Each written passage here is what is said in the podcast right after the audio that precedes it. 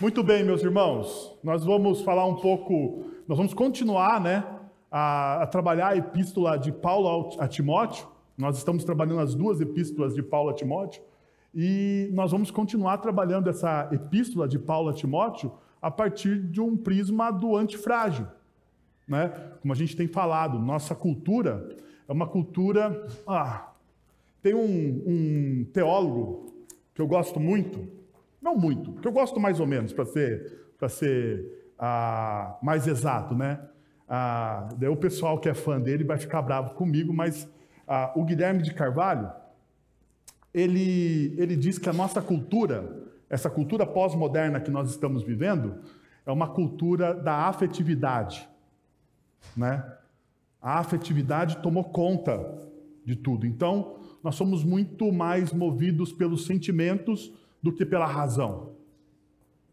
E isso é culpa de um romantismo que se apoderou da mente e do imaginário humano. Então a gente tem trabalhado isso. Nós temos falado sobre isso, como isso tem ocupado essa ideia da gente viver no mundo ideal. Viver no mundo ideal. Às vezes as pessoas não crescem, não prosperam, lógico, né? Uma, uma visão equilibrada das coisas, as pessoas não prosperam porque elas vivem no mundo ideal. E o ideal nunca é alcançado nessa realidade. Nessa realidade. Não tem como. Eu lembro, eu sempre, quando eu recebo casais, a gente tem aqui na nossa igreja, né, uma, esse, uma, uma grande quantidade de pessoas que não são da comunidade, não são da igreja, mas procuram a igreja para casar aqui, por causa que ela né, tem um, um ar mais clássico assim. E quando eu, eu, eu me, me, encontro com esses jovens casais para falar um pouco sobre casamento, ah, eu falo assim: olha, não existe casamento perfeito. Não existe. Então não venha com essa ideia de que o seu casamento vai ser um casamento perfeito. Não existe aqueles cinco passos, dez passos, ah, três dicas, ah, o plano, o caminho das pedras, seja lá aquilo que você queira dar, denominar para a felicidade plena. Não existe isso. Isto faz parte dessa ideia do mundo ideal que foi inaugurada né, ah, pelo Jean-Jacques Rousseau quando ele vai dizer que o ser humano, ele é em si bom. Ele é responsável. Que no próprio ser humano, dentro do ser humano, no íntimo do ser humano, ele tem todas as virtudes necessárias. E que o problema não está em você, o problema está naquilo que está ao seu redor. Então, o meio, né, aonde você está inserido, é que corrompe os seus sonhos, que atrapalha os seus planos. E daí, diante dessa filosofia, dessa ideia, a gente vai ter várias correntes narrativas que vão dominar a nossa sociedade. Por exemplo, uma delas a, o marginal, o indivíduo criminoso, não tem culpa. Ele não tem culpa das ações. Culpados são aqueles que levaram ele, que oprimiram ele para chegar naquele ponto onde ele toma decisões drásticas. Uma das expoentes filósofas desta visão diz que ela consegue entender a lógica do assalto. Como se roubo tivesse uma lógica adequada para ser entendida. A não ser.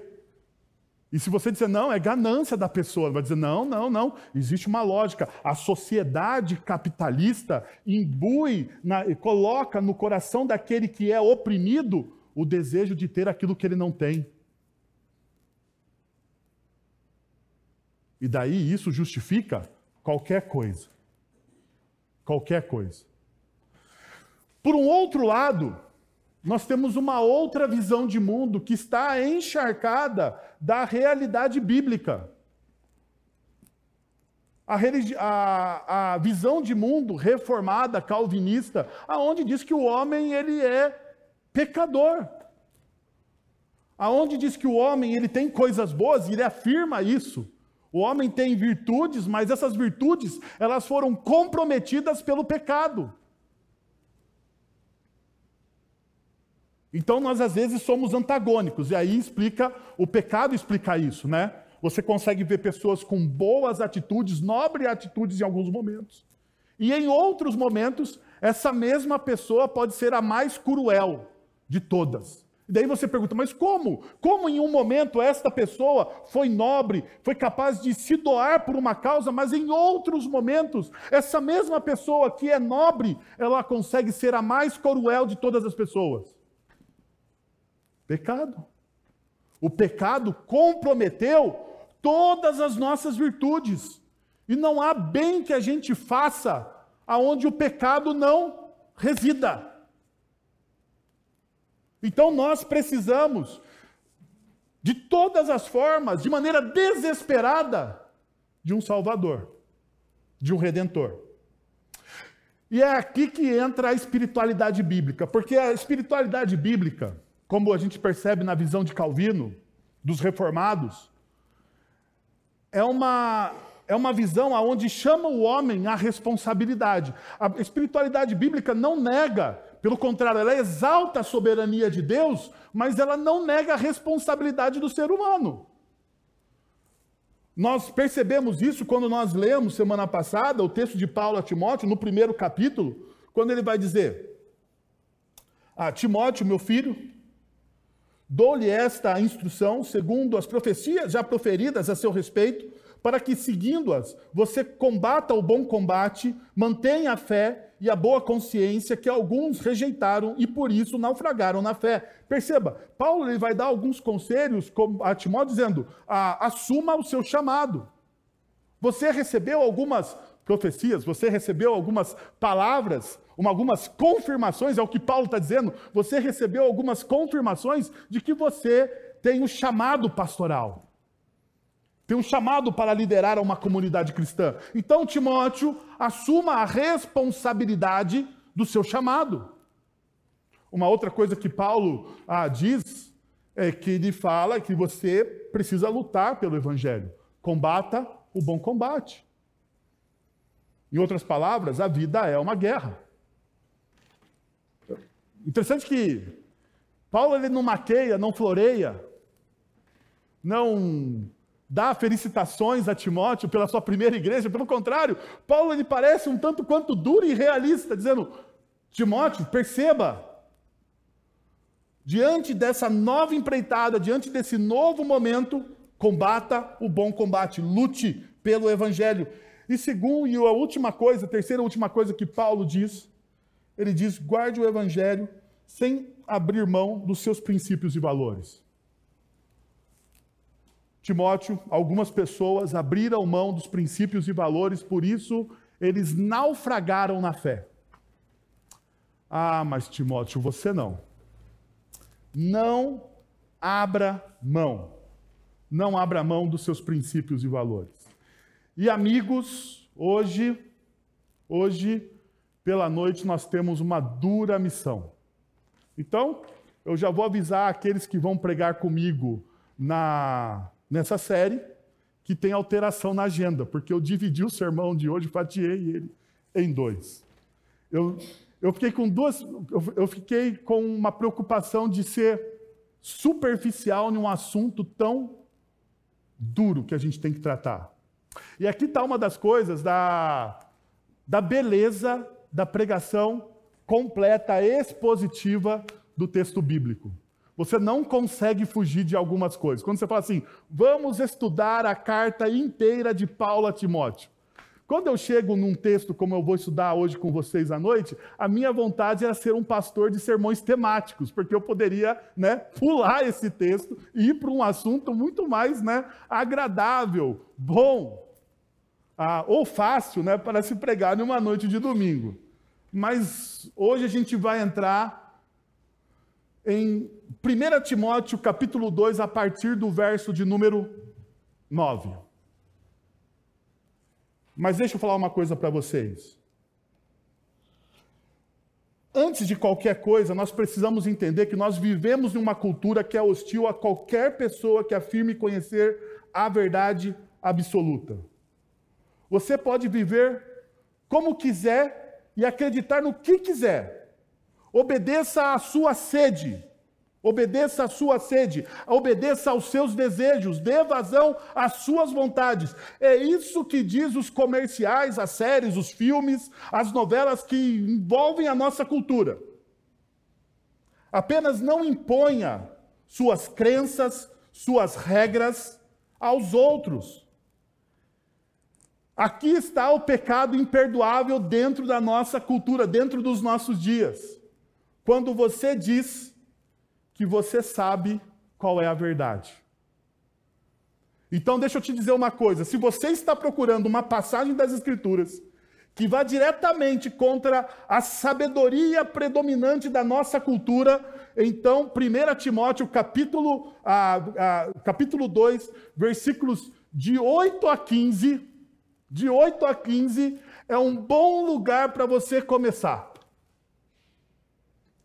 Nossa cultura é terrivelmente distorcida nas questões de gênero, sexualidade, e a pressão sobre a igreja é enorme. Enorme. Nós somos confrontados dia após dia sobre essas questões. Agora, o pastor Mark Daver, ele fala uma coisa muito interessante. Ele diz o seguinte: a revolução mais importante do último século foi a revolução sexual. A, contra, a contracepção substituiu a concepção. O prazer foi separado da responsabilidade. Foi como se uma licença fosse concedida, legitimando e flexibilizando a cada parte, das, a cada parte das, de nossas vidas em torno do serviço a nós mesmos. Desde então, o divórcio, o novo casamento, o aborto, o sexo antes do casamento e o sexo extraconjugal têm sido aceitos como por, per, por percentagens crescentes do público. A pornografia, hoje, é um grande negócio. Não sei se vocês sabem, mas a pornografia é o mercado que mais cresce em todo o mundo. Em todo o mundo, em todo o mundo, nas suas diversas facetas. Este não é apenas um problema na sociedade lá fora.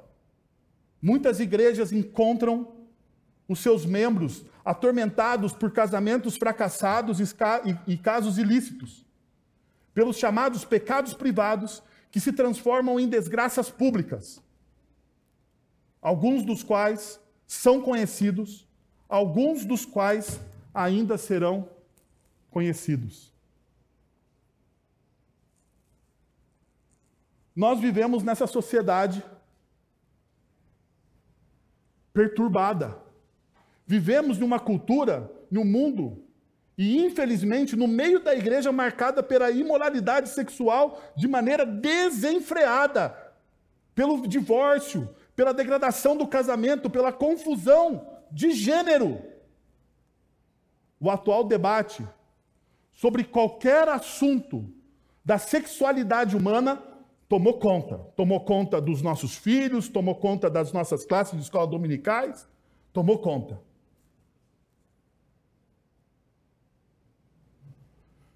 Temos que, de maneira corajosa, olharmos para as Sagradas Escrituras e perguntarmos a ela, ou a, a, aos textos bíblicos, o que elas dizem a respeito disso.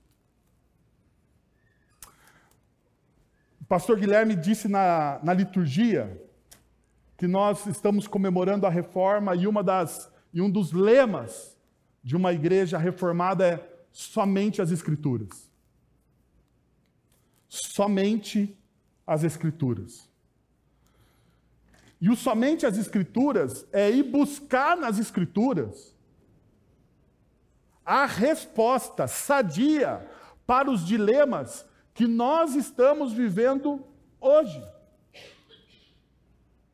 somente as Escrituras, é você não buscar a inspiração para os seus planos, para os seus projetos, para a sua vida em outro lugar. Não, você precisa buscar a, seu, a, a inspiração para os seus planos, para os seus projetos, para as suas decisões nas Escrituras. Diante disso, eu gostaria de convidar vocês a gente, a nós olharmos dois princípios do começo do texto de a 1 Timóteo capítulo 2, a partir do verso de número 8. E eu gostaria que vocês tivessem a noção do seguinte: que o último princípio, que é o mais difícil, vai ficar para a semana que vem, no domingo pela manhã. Por quê? E eu já vou advertir vocês sobre isso. Nós precisamos ter um cuidado para não interpretarmos as Escrituras de maneira equivocada. Por exemplo, ah, algumas comunidades, algumas comunidades, algumas igrejas do ramo que se diz cristão, e a gente não pode dizer se são cristãs ou não elas dizem, elas criam usos e costumes, baseados aonde? Nas Sagradas Escrituras. Então elas criam normas baseados em textos fora de contexto. Então nós vemos isso em diversas confissões religiosas. A mulher precisa usar véu, a mulher não pode cortar o cabelo, o homem está naná, não sei o quê, sei, é, o homem não pode fazer tatuagem, o jovem não pode fazer tatuagem, não se pode entrar com é, boné na cabeça na igreja, e outras diversas coisas. Diversas coisas. Agora, eu queria chamar a atenção sua para a incoerência, muitas vezes, que nós temos na interpretação das Sagradas Escrituras. Por exemplo, nós olhamos para algumas coisas e dizemos: ah, essa coisa não pode. Não pode, não pode entrar com um boné dentro da igreja, por exemplo. Por exemplo. Não pode. Porque lá no texto do profeta tal diz o seguinte: ok. Ah, pode dançar na igreja? Sim ou não? Não, eu quero saber, sim ou não.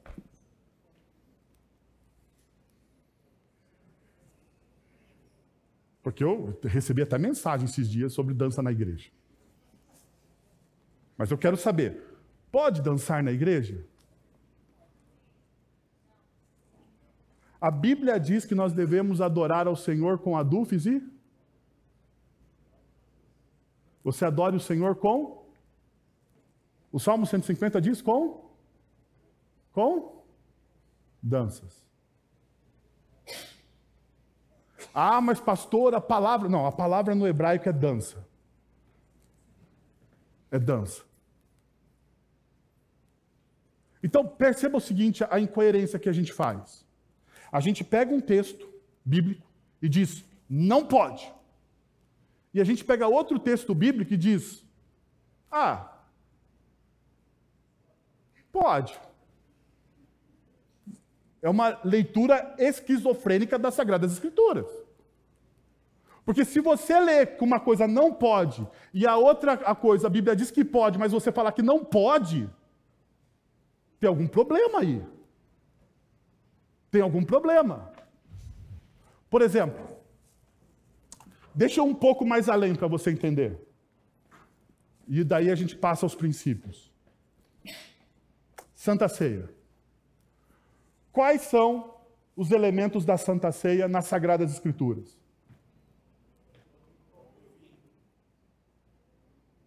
Pão e vinho. Aonde na Bíblia diz que a gente deve usar suco de uva? Eu não estou defendendo, eu não estou defendendo. Eu só estou constatando, não estou defendendo, não venha jogar pedras em mim depois do culto. Eu só estou querendo chamar a atenção pelas incoerências que muitas vezes nós praticamos e nós não nos perguntamos o porquê. Jesus vai lá e inaugura a ceia do Senhor. O que, que ele usa? Pão e. Não me venha também com essa falácia de que o vinho de Jesus era mais fraco, porque era fermentado do mesmo jeito. Vinho se faz vinho desde sempre. Ok? Não era um suco de uva mais forte. Olha, até bateu a porta. Misericórdia. Vai. Vai falando aí. Deixa eu dizer para vocês. Mas hoje, nas nossas igrejas, na maioria das igrejas, usa-se o elemento do, vinho, do, do suco de uva. Quem autorizou mudar? Quem autorizou mudar?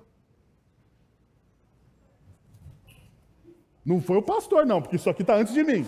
Não venha falar que fui eu, porque eu estou aqui, eu não estou aqui. Nossa igreja está há 154 anos, eu não, tenho, eu não tenho esse, esse, esse tempo. Em algum momento, na cultura da igreja, determinou-se que não ia se usar mais vinho. Mas se você for em algumas igrejas, por exemplo, se você for na igreja presbiteriana do Chile e participar num dia de ceia, você vai tomar o quê? Vinho. Aleluia. Para algumas pessoas, misericórdia para outras.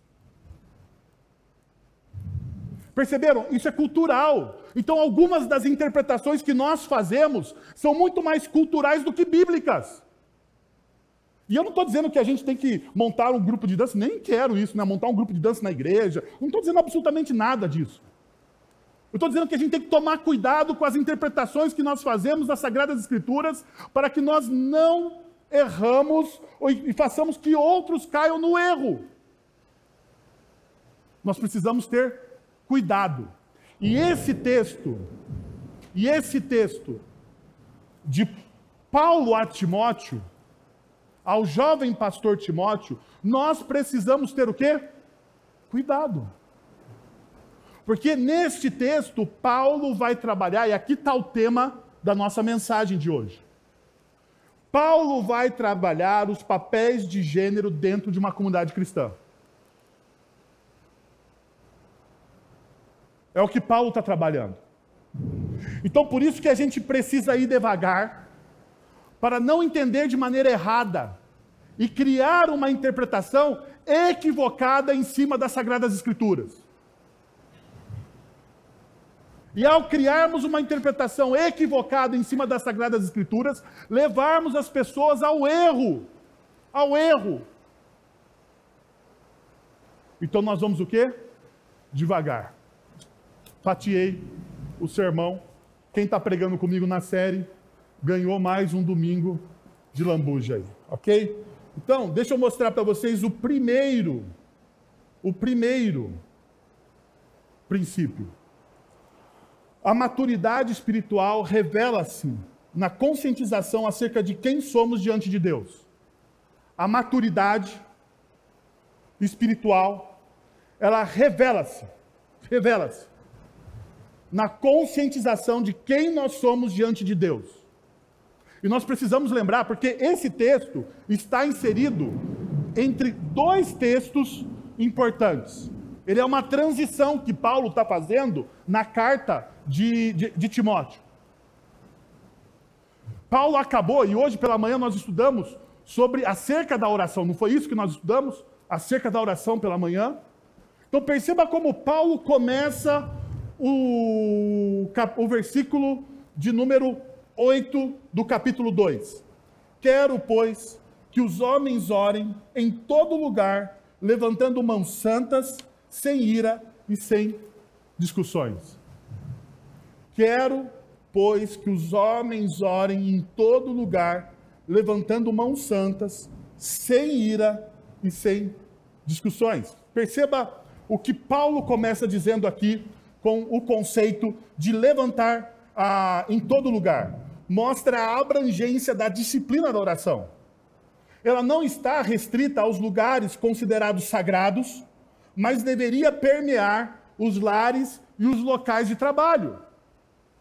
Paulo olha para e agora para os homens, né? Porque ele está falando aí de maneira não é o, não é, não é o, o gênero humano. Ele está falando assim: vocês homens, vocês homens, vocês devem orar, orar em todo e qualquer lugar.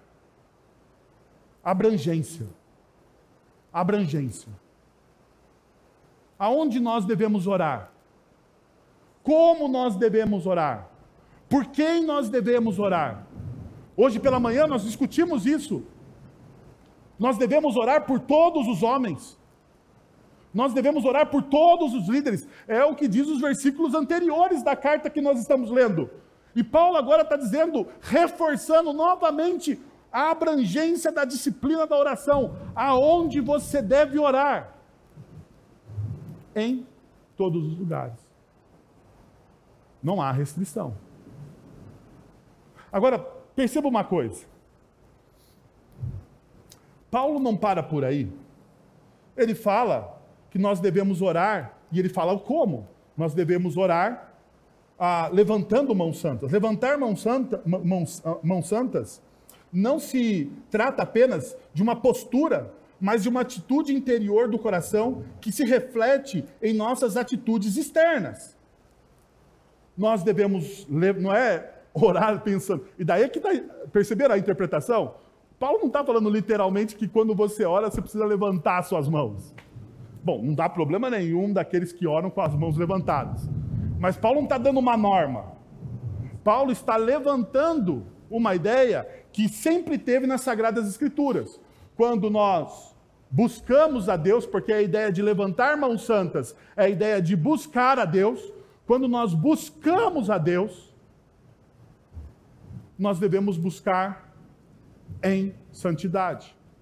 Então surge a pergunta: o que é buscar a Deus em santidade? O que significa levantando mãos santas? E a resposta pode ser lida no Salmo de número 24, versos, de, versos 3 e 4. Quem subirá ao seu santo monte? Quem há de permanecer no santo lugar? O que é limpo de mãos e puro de coração, que não entrega a sua alma à falsidade, nem jura dolosamente. Quem é a pessoa com mãos limpas, com mãos santas? O salmista nos dá a receita. É aquele que é aquele que não entrega a sua alma à falsidade e nem jura de maneira dolosa. Mas eu, enquanto eu estava estudando esse texto, eu fui conferir, essa aqui é a versão da revista atualizada, a versão que nós estamos, que a maioria das pessoas aqui está acostumada a, a ler e a estudar. Mas a NVI, ela traz uma outra possibilidade de tradução do versículo de número 4. Ele diz o seguinte: aquele que tem as mãos aquele que tem as mãos limpas e o coração puro, que não recorre aos ídolos, nem jura por deuses falsos. Em outras palavras, santidade é não ter o coração dividido. O que é santidade? É você não ter o seu coração dividido. é você não ter o seu coração fragmentado. Perceba, é você ter um, um único, um único e grande amor. É você saber colocar as primeiras coisas em primeiro lugar. E colocar as segundas coisas em segundo lugar. É aquilo que o próprio Jesus nos ensina. Em Mateus capítulo 6, verso 24, Jesus diz: Não se pode servir a dois senhores, você não pode ter o seu coração fragmentado entre dois senhores. Em Mateus capítulo 12, verso de número 25, Jesus vai dizer: um reino dividido não subsiste. Não há possibilidade de santidade com o coração dividido. Não há.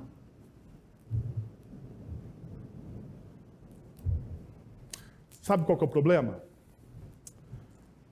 A nossa cultura é plural, não é? A nossa cultura nos ensina que nós podemos ter muitos amores.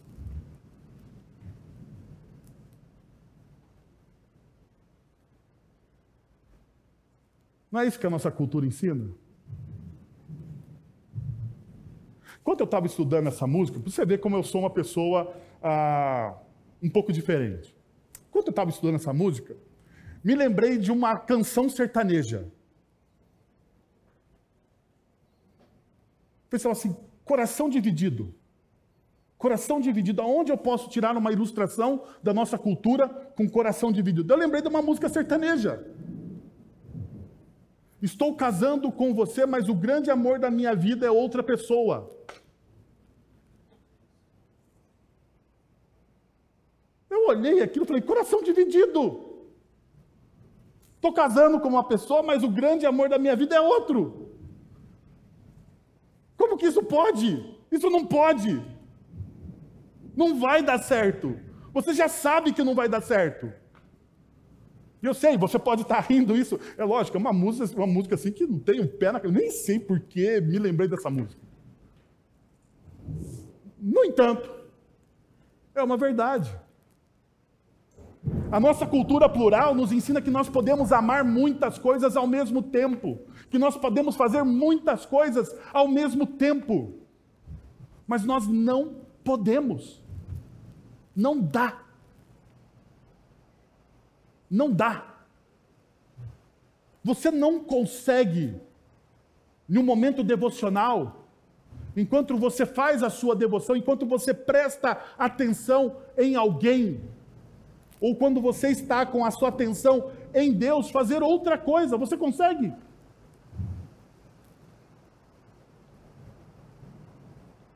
Agora, você já percebeu como que a gente lida com as coisas na nossa vida? nós estamos, às vezes, fazendo várias coisas ao mesmo tempo. E nós não despejamos atenção em nenhuma delas. Em nenhuma delas.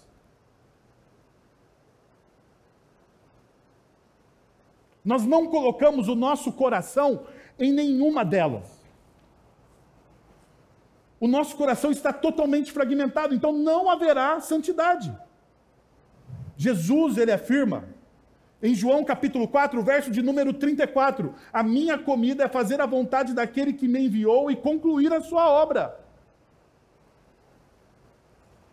Existe uma coisa importante, Jesus está dizendo aos seus discípulos, aos seus ouvintes, existe uma coisa única e importante, a minha comida, a minha subsistência, aquilo que é básico para mim, é fazer a obra daquele que me enviou. Jesus ele não tinha o coração dividido. Sabe o porquê nós somos tentados o tempo todo e o porquê nós caímos o tempo todo? Porque nós temos o nosso coração dividido. Sabe por que Jesus, quando ele vai ao deserto, quando ele é enviado, se você presta atenção na narrativa do, do, do, dos evangelistas, ele diz que o Espírito Santo conduziu Jesus ao deserto para ser tentado por Satanás. E quando Jesus ele vai a ser tentado para, por, por, Satanás, sabe por que Jesus não cede às tentações? Porque Jesus ele não tem o coração dividido. Jesus ele sabe exatamente quem ele é, ele sabe exatamente quem o Pai é e o que ele precisa fazer. E a atenção de Jesus está voltada inteiramente para a missão.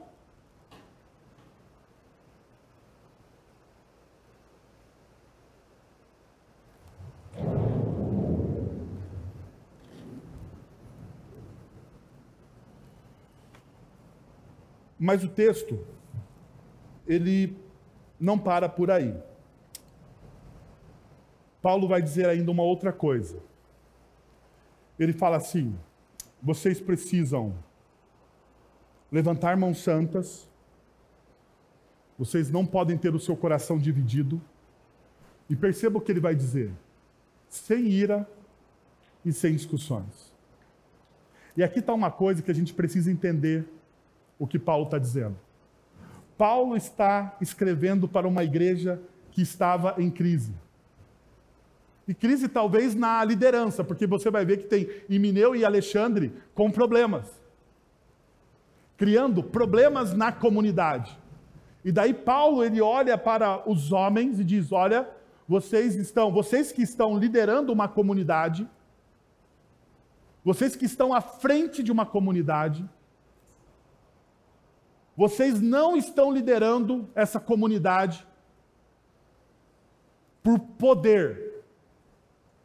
Vocês estão liderando essa comunidade para o serviço.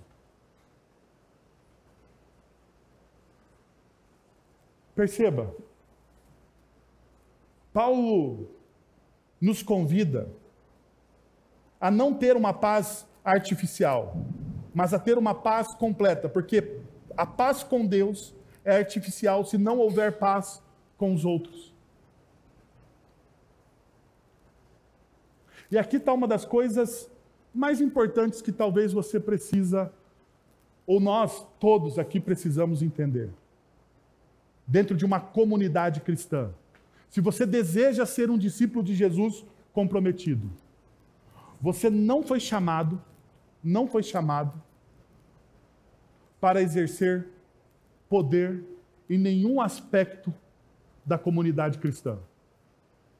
Você foi chamado para servir dentro de uma comunidade cristã. Ninguém em uma comunidade cristã exerce poder. Todos em uma comunidade cristã, cristã está nesta comunidade pelo serviço. Em diferentes áreas, em diferentes lugares, com diferentes papéis. De maneira orgânica, porque nós somos o corpo de Cristo, mas nós exercemos serviço. Porque veja, aquele que poderia exercer poder, que era Cristo Jesus, Cristo Jesus como Rei dos Reis, Senhor dos Senhores, aquele que morreria pela própria igreja, ele poderia fazer o quê? Exercer poder sobre os outros. Ele não veio exercer poder, ele veio fazer o quê? Servir.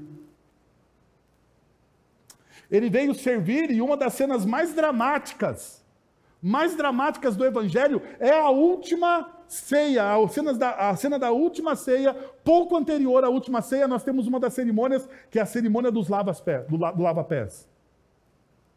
E naquela cerimônia, Jesus ele faz o quê? Ele serve os seus discípulos.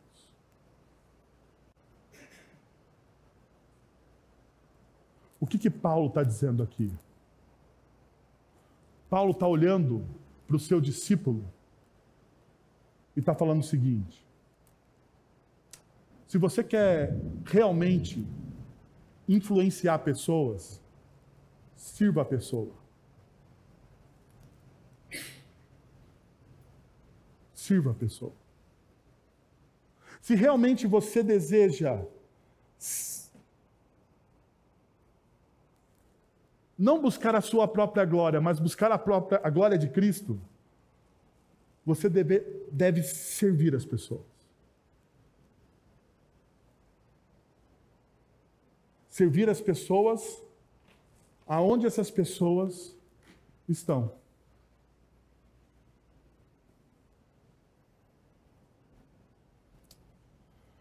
Perceba uma coisa que muitas vezes nos escapa. Mateus capítulo 5, versos 23 e 24.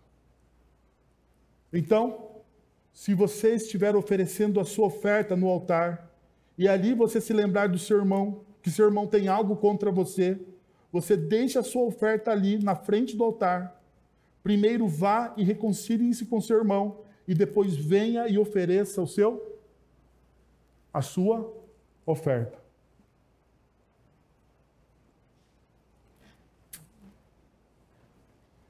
Olha o que o texto está dizendo. Se você tiver em um momento de adoração. E você se lembra. Não que você tem algo contra o seu irmão, mas que seu irmão tem algo contra você. Ou seja, você feriu uma pessoa. antes de você oferecer a sua adoração a Deus, o que, que você deve fazer? Você deve parar, ir até aquela pessoa, reconciliar-se com ela e então voltar. Nós não exercemos poder sobre as pessoas. Nós, como discípulos de Cristo Jesus, devemos servir as pessoas.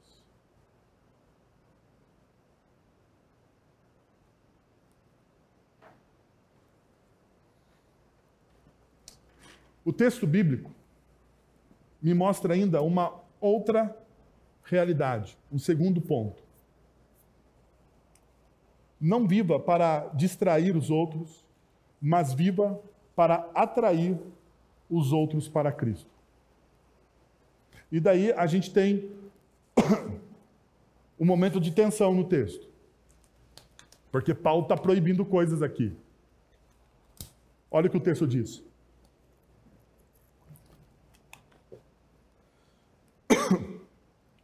Da mesma forma, quero que as mulheres se vistam modestamente, com decência e discrição, não se, não se adornando com tranças e ouro, nem com, nem com pérolas ou com roupas caras, mas com boas obras, como convém às mulheres que declaram adorar a Deus. Agora, bem, pensa só, se você quisesse fazer uma heresia nesse texto, prato cheio. Hã?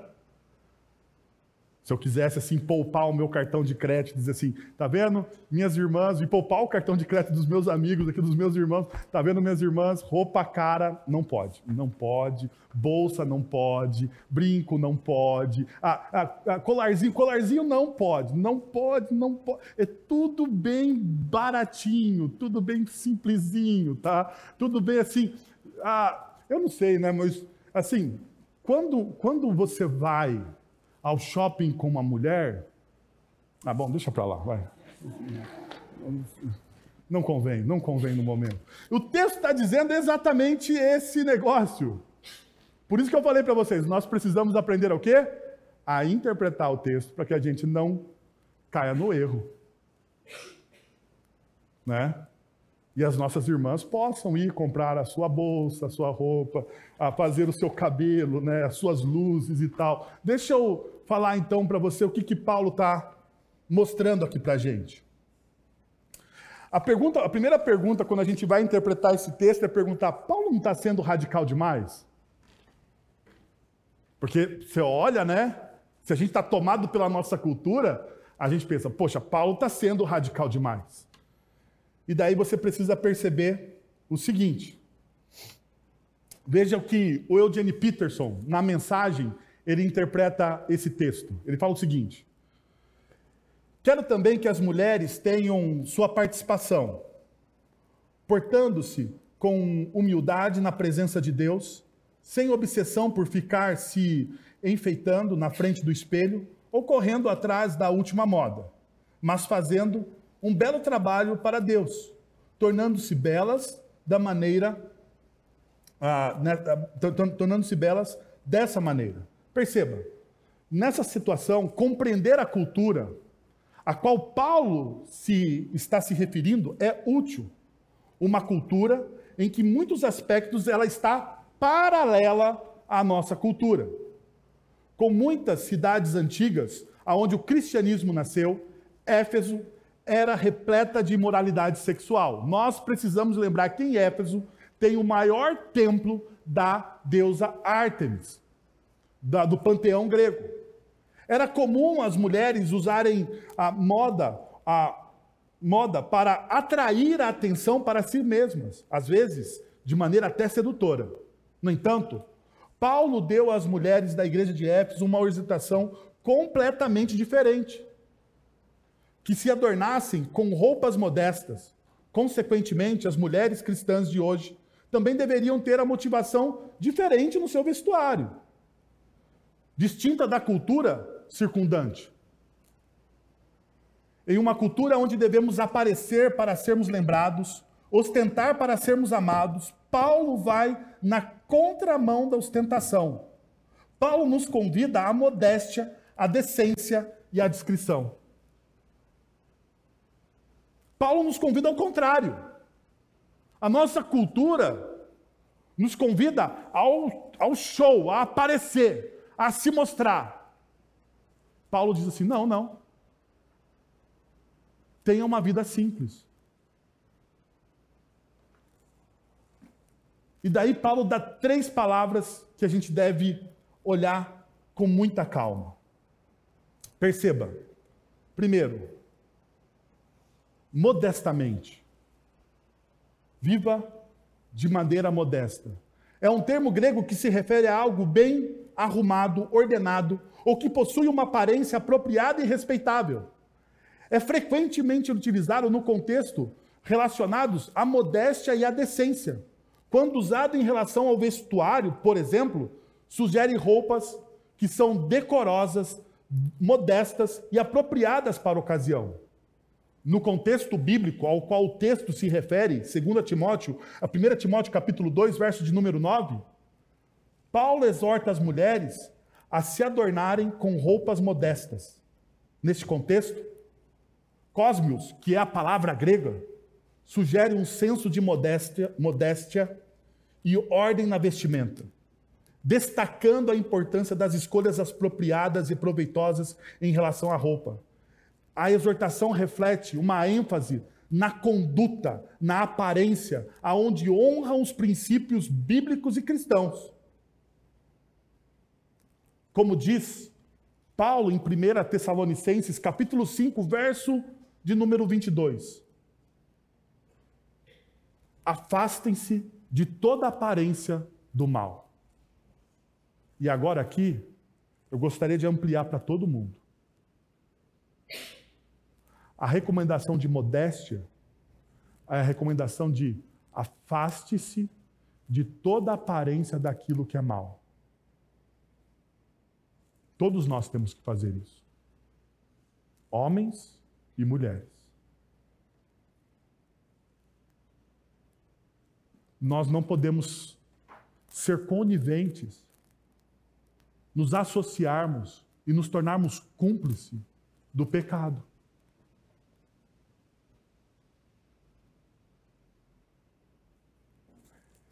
Se parece mal, se afronta as sagradas escrituras, o padrão não sou eu.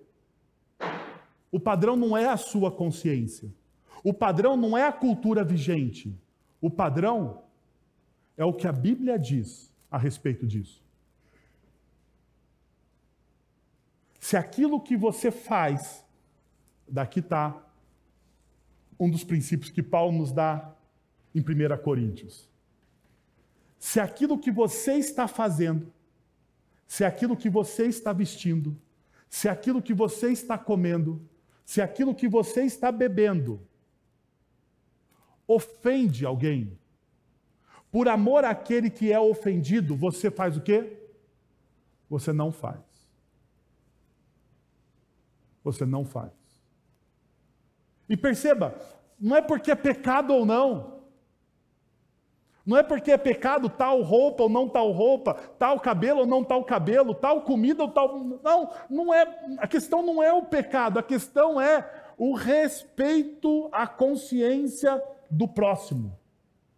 O respeito à fragilidade do próximo. Eu não faço porque eu amo o meu próximo. Porque se aquilo vai ofender a pessoa, eu não vou fazer. Se aquilo vai desviar alguém do caminho de Cristo, mesmo que a Bíblia não seja contra, você não faz. Você não faz. Não porque é errado ou não é errado, mas porque você ama o teu próximo. O texto bíblico ainda diz que você deve andar com decência. Perceba, ele fala: vocês devem ah, andar em, ah, em modéstia e vocês devem andar em decência. A palavra para decência aqui no grego é aidos, que frequentemente discutido como parte integrante do caráter virtuoso de uma pessoa, influenciando suas, suas ações e suas relações sociais. Em resumo, aidos representa o senso de honra, respeito próprio, consideração pelos outros no contexto da ética e da moralidade. Aidos representa um respeito próprio. Sabe o que a cultura nos roubou? Com essa sexualização frenética que nós vemos? O respeito próprio. O respeito próprio. Vocês já viram como as músicas retratam as nossas mulheres? Vocês já viram? Como as músicas retratam as nossas mulheres? Vocês já viram como as cantoras mais famosas se vestem?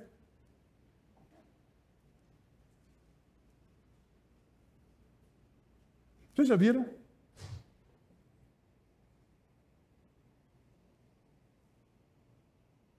As pessoas perderam a dignidade. As pessoas perderam a dignidade. Em nome de uma tal liberdade, perceba, em nome. Me desculpe se você faz parte do movimento feminista. Mas perceba, em busca de uma em busca de uma tal liberdade, a mulher perdeu a sua dignidade. O seu amor próprio.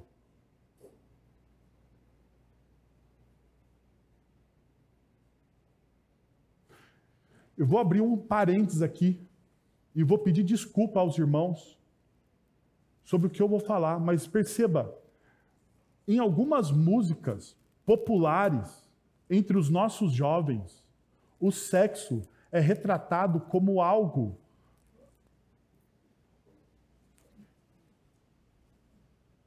Eu não sei nem assim, para não ofender o ouvido dos irmãos, eu não sei nem qual palavra colocar. Porque se perdeu o respeito pelas coisas, se perdeu a sacralidade das coisas. As meninas perderam a sacralidade do corpo. Veja, a Bíblia vai dizer que o corpo, que o nosso corpo é templo do Espírito Santo. É templo do Espírito Santo. E as nossas meninas perderam a sacralidade do corpo. Quando elas entram em relacionamentos, um após o outro, sexuais, com diversas pessoas. Perderam até mesmo a sacralidade do sexo, porque quem fez o sexo, segundo as Sagradas Escrituras, foi o próprio Deus. Para ser vivido, desfrutado no contexto do casamento, no contexto da aliança, da união. Mas hoje a nossa cultura banalizou o sexo, banalizou o corpo, em tal de uma liberdade que não existe, que aprisiona. Veja, nós temos tanta liberdade hoje, tanta liberdade, que a geração que mais toma antidepressivo entre os jovens é a nossa geração. É a nossa geração. Essa geração de jovens e adolescentes que nós temos hoje é a geração que mais toma antidepressivo, que mais está, mais está deprimida, que mais não se reconhece, não se reconhece. Eles perderam o quê? A dignidade própria.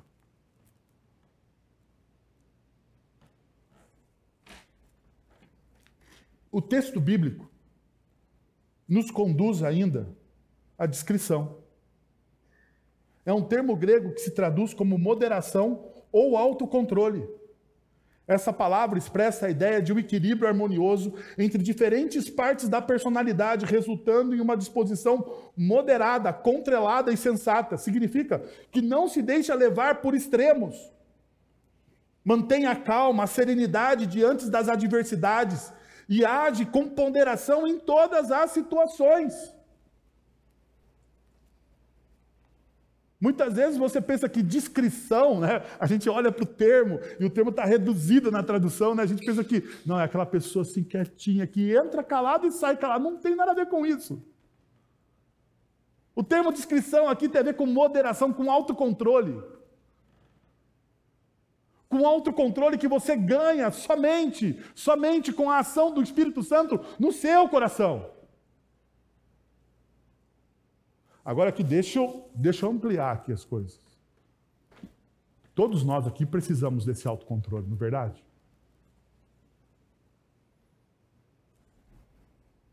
Todos nós precisamos sermos controlados pelo Espírito Santo, porque senão nós vamos, nós vamos nos esbaldar nos nossos desejos nocivos. Paulo então está dizendo isso para as pessoas.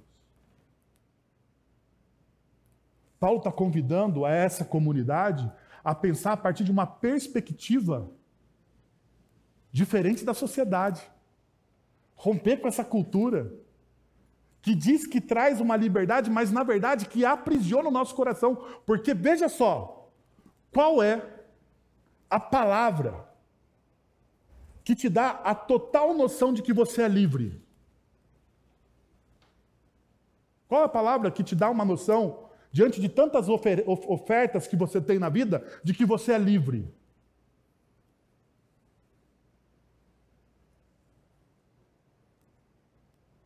Saber dizer não. Já parou para pensar? Que dizer sim para todas as oportunidades que você tem, para dizer sim para todas as experiências que você tem, não te traz liberdade, te torna cativo dos teus próprios desejos e da mentalidade alheia. Agora, saber dizer não, saber refrear os seus próprios desejos, saber dizer não, eu sou livre.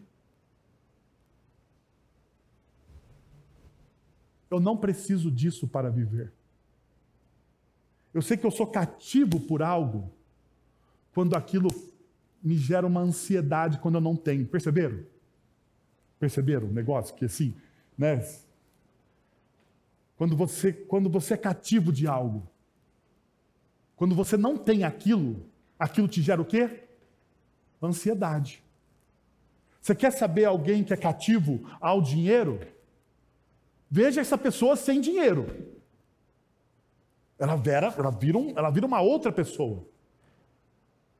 Você quer saber se essa pessoa é cativa ao sexo? Veja essa pessoa sem o sexo.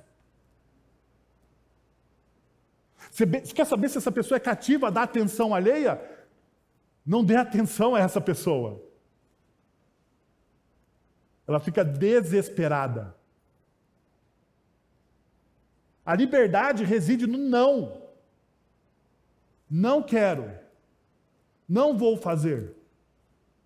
Deixa eu voltar mais uma vez à imagem de Jesus sendo tentado no deserto.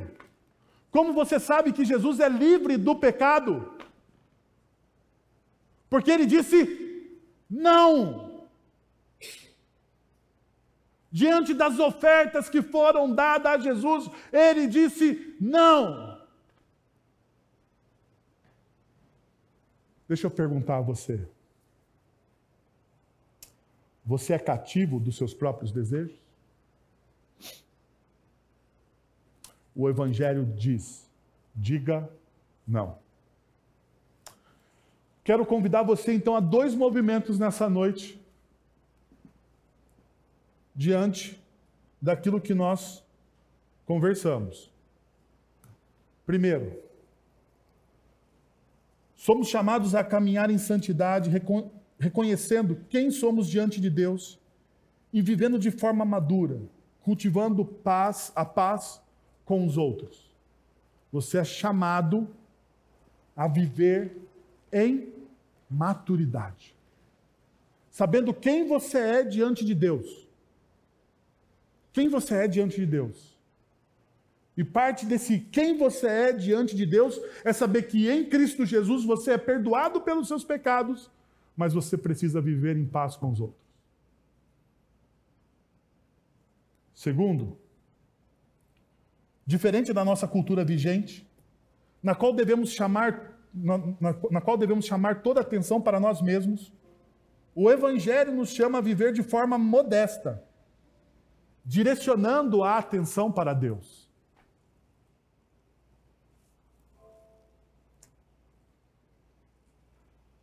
O texto bíblico diz que, diante das nossas boas obras, as pessoas vão reconhecer quem nós somos. Diante das nossas boas obras, as pessoas irão nos ver, irão ver não a nós, mas o próprio Cristo.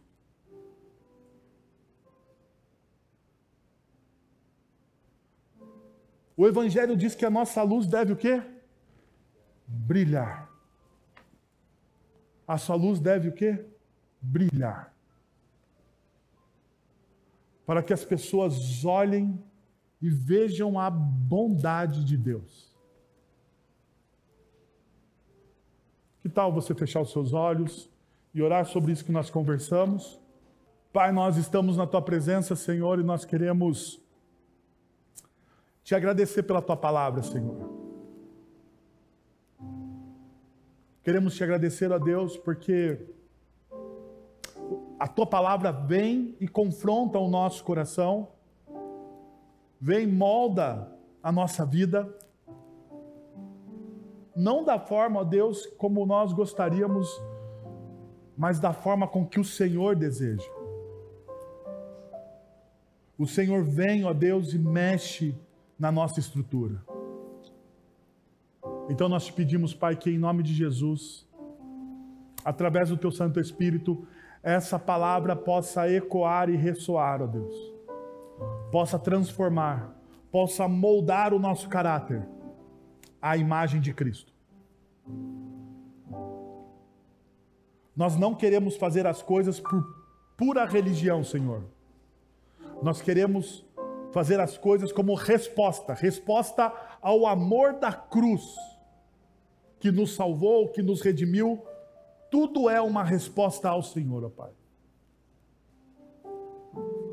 Isso é o que nós oramos, em nome de Jesus. Amém. Vamos receber a bênção? Agora, irmãos, que a graça de nosso Senhor e Salvador Jesus Cristo, o amor de nosso Deus e Pai, o conselho, o consolo, o poder e a ação do Santo Espírito de Deus estejam sobre vocês agora e pelos séculos dos séculos. Amém.